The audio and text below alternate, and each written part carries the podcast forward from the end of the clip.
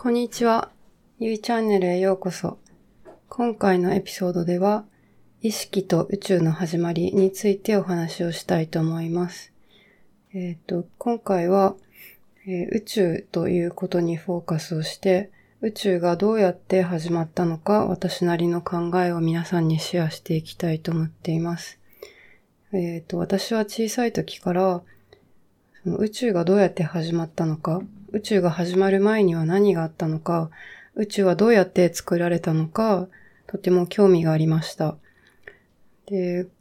まあ大人になるに従って、もうちょっと現実的なことにフォーカスがいって、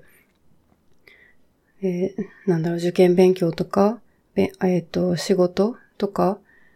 そういうことにエネルギーを注いで、あまり宇宙とは何だろうっていうのを考える時間持てなかったんですけど、まあ、イギリスに留学した時は結構、まあ一日中勉強している状態だったので、考える時間もあって、で、再び宇宙の始まりは何なんだろうとか、なんで私たちがこの世界に生まれてきたんだろうとか、そういう、うんまあ、哲学的なことですかね、を考えるようになりました。で、今回、まあ、このポッドキャストを作ったので、せっかくの機会なので、私なりの宇宙がどうやって始まったかっていう考えを皆さんにシェアしていきたいと思います。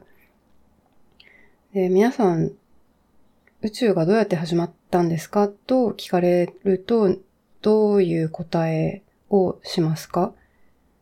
結構多くの方は、えー、ビッグバンが起きて宇宙が始まったと答える方が多いんじゃないのかなと思います。え、ビッグバン理論っていうのは、1948年に初めて提唱された理論で、と宇宙には始まりがあったと。で、始まる前には、まあ、無の状態があって、で、始まった瞬間すごい速度で宇宙が高温高密度の状態で大爆発をして、で、膨張、一瞬にして膨張をして、今も膨張し続けているという理論ですね。でこの理論が最初に提唱された時は、結構馬鹿にされたみたいですね。でその当時は、宇宙には始まりがなくてずっとそこにあったっていう考えがメジャーだったみたいです。きっと今ではこのビッグバン理論は結構もうメジャーな考えになってきたんじゃないのかなと思います。で、ビッグバン理論の一種なのかわからないんですけど、まあ、インフレーション理論というのがあって、宇宙の始まった時に、シャンパンの泡一粒大ぐらいの大きさのものが高速よりも速く、光のスピードよりも速く太陽系以上の我々が住んでる太陽系以上の大きさになったという理論も提唱されています。これがビッグバン理論ですね。これは宇宙の始まり方について論じていますけど、なんで宇宙が始まったかについては論じてなくて、私はいつもそれが不思議でならなくて、で、他の分野でそういうのを語っているのはあるんじゃないかと思って、えっと、聖書とかも読みました。聖書のジェネシス、創世記には、例えば、えー、はじめに神は天と地を創造した。神は光あれと言った。そして光と闇を分けた。っていうふうに、神様が、この宇宙を作ったというふうに書いてあります。で、これ、この聖書の考え、聖書とかいろんな宗教ですね。はじめに創造者がいて、創造者が宇宙を作ったっていう考えと、このビッグバン理論っていうのが、どうも、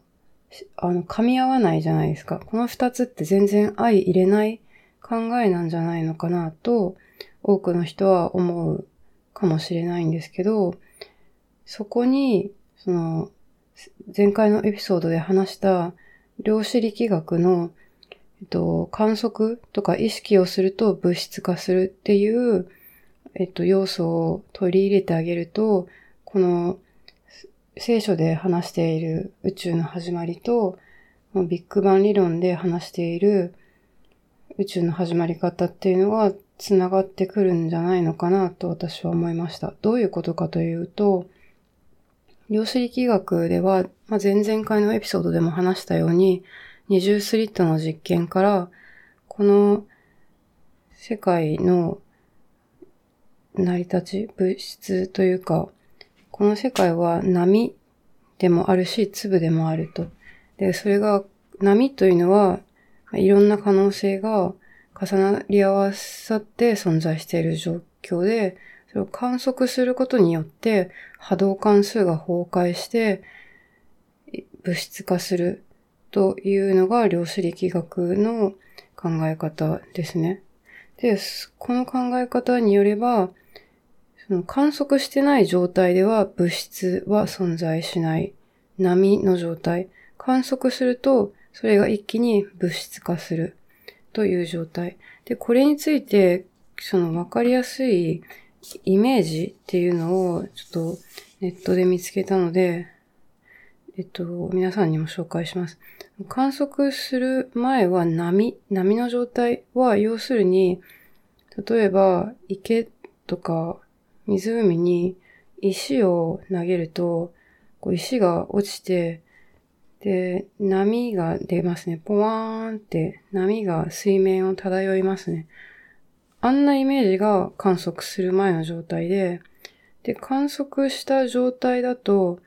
その波の一箇所に意識が集中して、その波があたかも紐で引っ張り上げられて、吊るし上げられるような状態。わかりますかね？なんかその波から一本だけ糸がピーンって出て、それが観測した状態。それが物質化した。でも、元は波なんですよ。波がただ、すごい、糸みたいにピーってな、その、一個だけ突出した状態が、その波、波動関数の崩壊、波の収縮といって物質化したように見えると。我々にはそれが物質化したように見えてると。要はそ、そこに意識が集まると、ボワーンってなってたところの一点だけがピーンってこう、集中すると。それが物質化するっていうことなんじゃないかと言っている、え本を見つけまして、それを皆さんに紹介します。で、とにかく、その観測をすると物質化するっていう量子力学の考えを、この宇宙がどうやって始まったかっていうことに当てはめたとき、宇宙の始まりにも、この観測とか意識意識体、意識するものがいたから宇宙が物質化したんじゃないのかと私は考えています。要はその我々の意識も、えー、宇宙の始まりを作った時の意識も、なんか同じような意識で、こう、えっと、意識を向けたら物質化、物質化するっていうのが宇宙の始まりにも当てはまって、っていうので私は、えっと、が信じているというか私の考えは宇宙の始まりにもこの宇宙を作ろうっていうふうに意図した人が、人なのかわからないですけど、意図があった。意識があった。っていうのが私が考えている宇宙の始まりです。で、そうやって考えると、この聖書で言っている神様が作ったっていう、神様っていうのがまさにその意識をしている宇宙を作ろうって思った人、人なのかわからないですけど、作ろうと思った意識体ですね。で、このビッグバン理論も、そのまあ、意識するってことは、この何もない状態から何かを想像することじゃないですか。それがビッグバンのにも当てはまるんじゃないのかなと。ビッグバン理論では、宇宙が作られた、えー、10のマイナス44乗秒後に宇宙が、あ、ビッグバンが始まって、10のマイナス33乗秒後にビッグバンが終了したっていうふうに言われてるんですよ。これはどういうことかというと、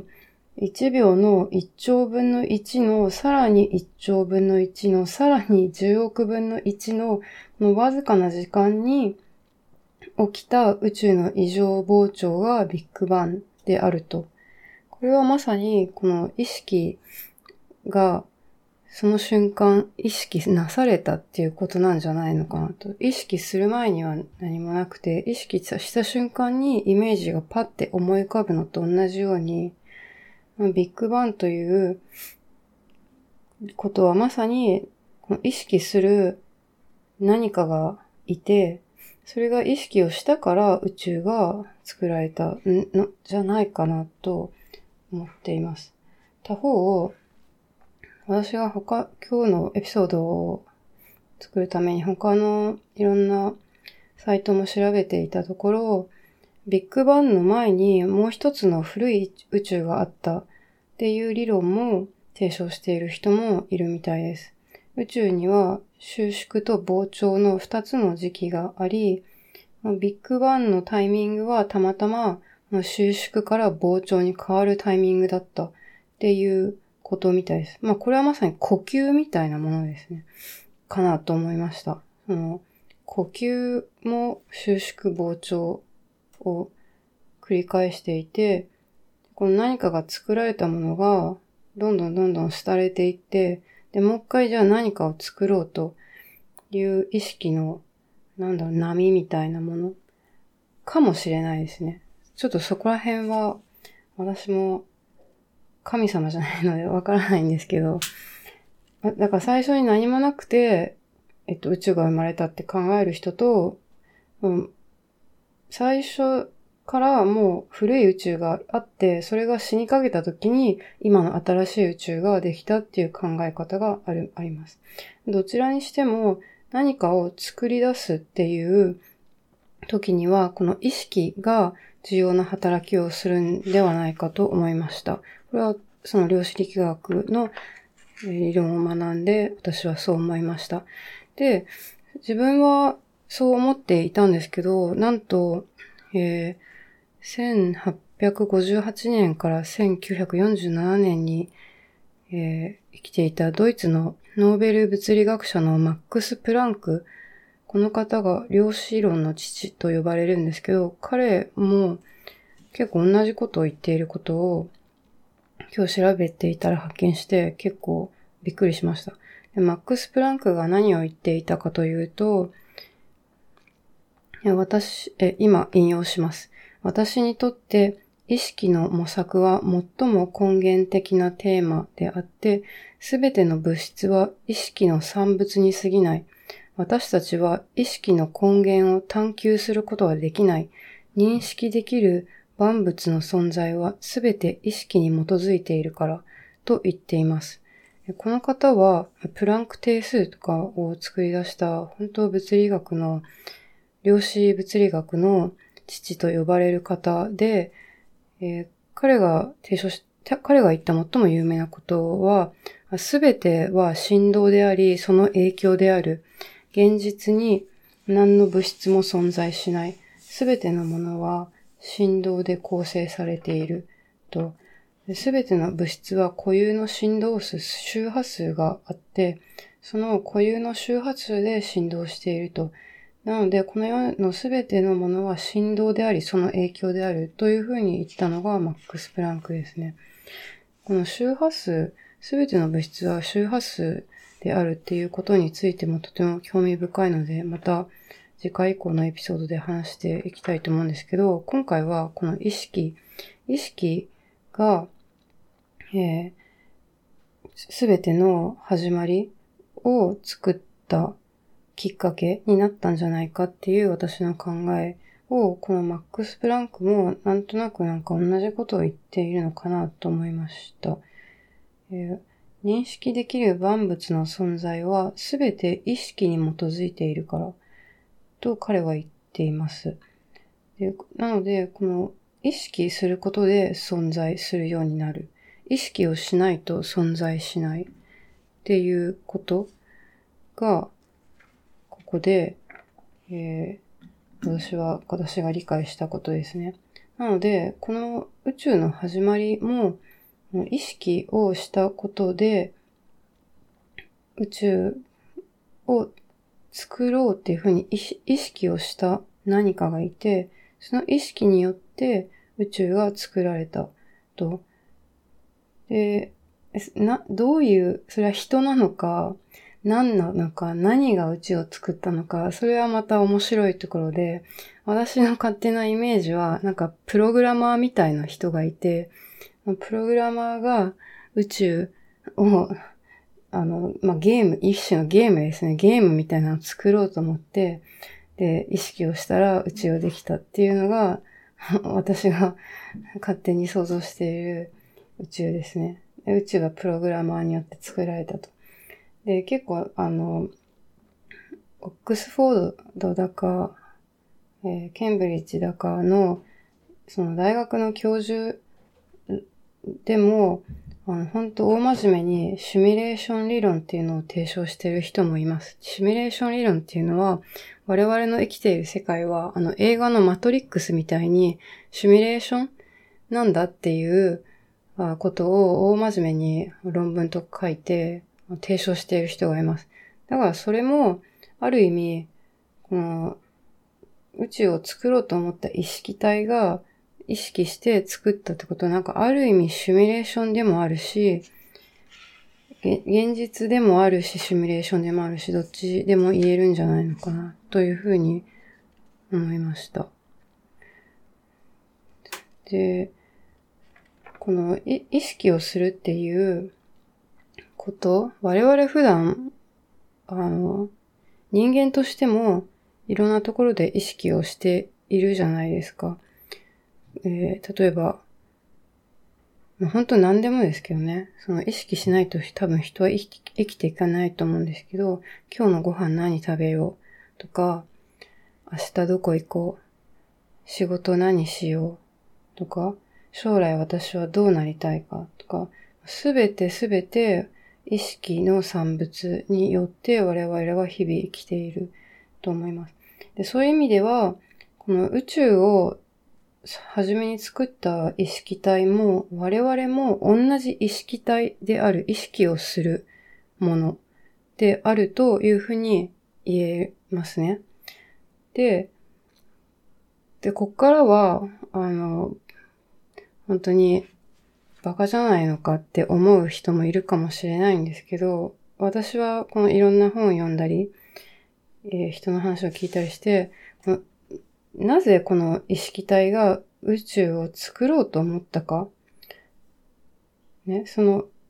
作ったきっかけっていうのが、これはまさに愛の力というか愛の意識によって宇宙が作られたんじゃないのかなというふうに思っています。と意識するときにどういう気持ちで意識するかっていうことですかね。簡単に言えば。我々も、例えば、まあ、なんか犬を見てどう思うか。犬を見て、あ、可愛いなって思うか、あ、怖いなって思うか。なんかその、意識するときにそういう気持ちが入っていて、で、この宇宙を最初に作ろうと思ったものは、の愛の気持ちを持って宇宙を作ったんじゃないのかな、というふうに私は思います。これ、あの、もし、あなたはどう思うかっていうのをもしシェアしていただけるのであれば、まあ、ツイッターとかメールとかで送っていただければ本当に本当に嬉しいです。私は、この愛の意識が宇宙の始まり、宇宙を作ったんじゃないのかなというふうに思うようになりました。で、なので私たちも同じ意識体であるので、そういう意味では私たちも創造者であります。私たちも神様である。神様の一部である。で、私たちも愛の力で何かを意識して想像することができる。で、そう思うと、やっぱりその、私たちは愛によって作られた、愛しい気持ちで作られた、作られたのか、生まれたのか、もうそれはどっちでもいいと思うんですけど、本当に最初に意識っていうのは介在していたんだと私は思います。それは愛しい愛愛の気持ち。愛の気持ちによって私たちは生まれてきたっていうふうに私は思っています。そうやって考えると、自分が生まれてきた意味って何なんだろう？っていう、えー、もう一個の問題についても、なんていうかちょっと、うん、そっちの考えにもいろいろを考えを馳せることができるようになりますね。なので私、私たちが生きる意味っていうのは、私はまさにこの愛することと経験をすることだと思っています。で、これについては、あの、次回以降のエピソードでちょっと話をしていきたいと思います。はい。今回のエピソードは、宇宙の始まりは何か意識をするものがいて、それが物質化を促したんじゃないのかなと私が思っているというのを皆さんにシェアしました。でその意識体は愛の力を持って宇宙を作ったと。でそういうふうに私は思っていますと。この意識の力っていうのはものすごいものなんじゃないかと思っていても、もっともっと勉強したい、もっともっと知りたいというふうに思っています。皆さんはこの意識とか宇宙の始まりについてどういうふうに思われますか？もしシェアしていただけるなら、ツイッターでコメントをぜひお願いします。じゃあ今日はこれぐらいで。バイバイ。